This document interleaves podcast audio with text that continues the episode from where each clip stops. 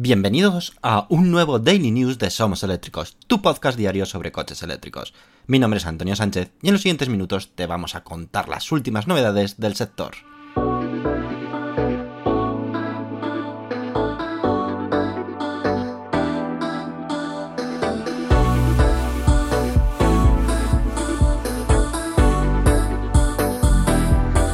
Comenzamos nuestro programa número 9. Muy buenas y bienvenidos al primer Daily News de esta semana. Hoy es 31 de enero de 2023 y empezamos con una noticia muy interesante. Y es que las primeras fotos espía del Polestar 2, la competencia directa del Tesla Model Y, han sido avistadas. Tras conocer oficialmente el segundo eléctrico de la marca Polestar el pasado mes de octubre de 2022, denominado Polestar 3, un sub de tamaño interesante, ahora se han visto las primeras fotos espías del que parece ser el pequeño del Polestar 3, que se postula como una clara competencia para el Tesla Model Y y que recibirá el nombre de Polestar 4. Tenéis las fotos en nuestra página web, somoseléctricos.com, por si quieres echarle un ojo, aunque ya te adelantamos que son unos, unas fotos cuyo coche está muy, pero que muy camuflado, pero te puede dar una idea.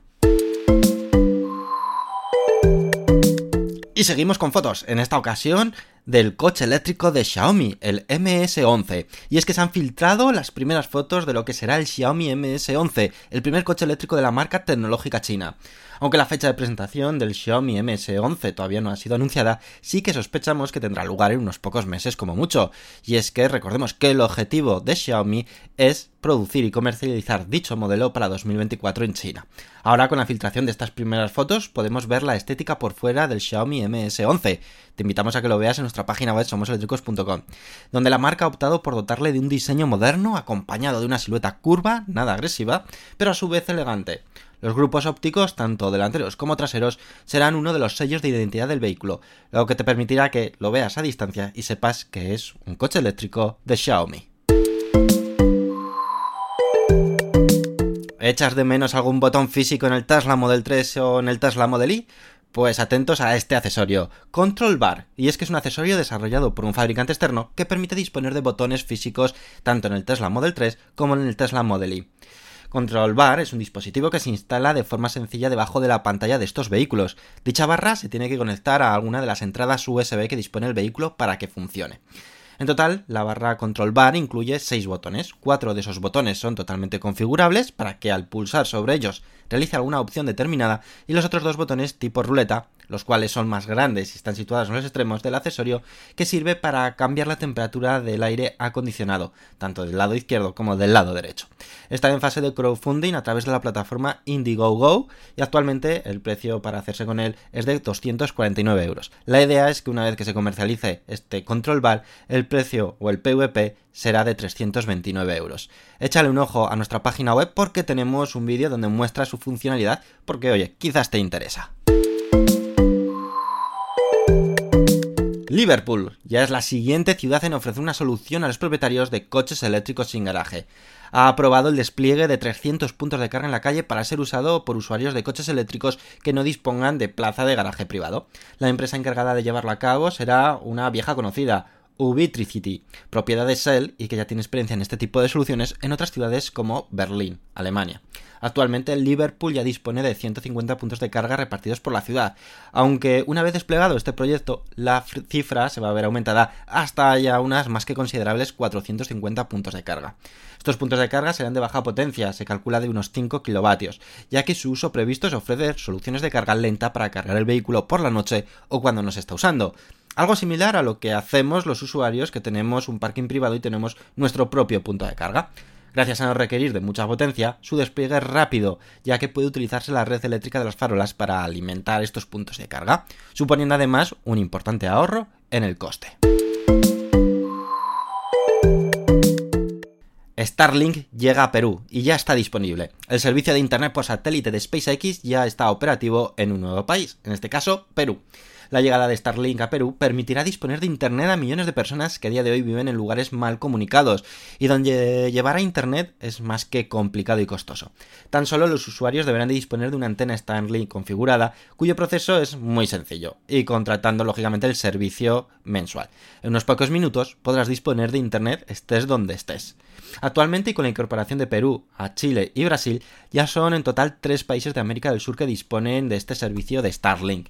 El objetivo de SpaceX de cara a este 2023 y 2024 es ampliar la cobertura a más países de América del Sur.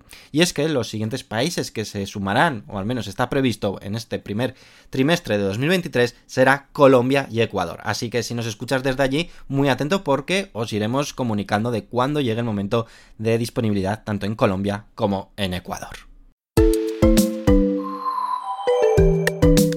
El Tesla Model S Plate tendrá una competencia más y vendrá de Porsche. Porsche trabaja en una versión del Taycan de 1000 caballos de potencia. Ahora con el lanzamiento por parte de Tesla de su versión Play del Model S, un coche que tiene 1020 caballos de potencia, podríamos decir que el Taycan se ha quedado algo desfasado. Y es que el Taycan Turbo S, la versión más potente que existe actualmente de este espectacular vehículo, tan solo ofrece, bueno, y decimos tan solo 761 caballos de potencia, una cifra sustancialmente inferior al ofrecido por el Model S Plate. Sin embargo, esto podría cambiar pronto, y es que informes internos de Porsche citan una nueva versión del Taycan con una potencia que rondará los 1000 caballos, situando de nuevo al sedán 100% eléctrico de Porsche a la altura del Plate y del Lucid vehículos eléctricos que superan la mágica cifra de 1000 caballos de potencia. Mercedes-Benz se convierte en el primer fabricante en obtener la certificación de conducción autónoma en Estados Unidos. Y es que, como decimos, es la primera empresa automovilística en certificar el sistema SAE nivel 3 en Estados Unidos. Esto significa que el denominado sistema Drive Pilot de Mercedes-Benz puede hacerse cargo de la labor de conducción. El sistema incluye una gran cantidad de sensores como LIDAR, una cámara en la ventana trasera y micrófonos para detectar vehículos de emergencia, así como un sensor de humedad de la carretera en el hueco de la rueda. Si el conductor no recupera el control del vehículo tras solicitárselo el vehículo, este se detendrá de forma segura. Además de conseguir la certificación, ahora también en Estados Unidos, Mercedes-Benz también fue el primer fabricante en anunciar que asumirá la responsabilidad. Es decir, todo lo que pase en el vehículo con el sistema Drive Pilot activo será responsabilidad de Mercedes y no del conductor. Este nuevo paso en el mercado estadounidense, en el que es Nevada el primer estado en confirmar el cumplimiento del sistema con las regulaciones estatales, afecta a los modelos de la clase S y al eléctrico Mercedes-Benz EQS del año 2024. Mercedes-Benz ya ha anunciado su intención de continuar expandiéndose a California a finales de este mismo 2023.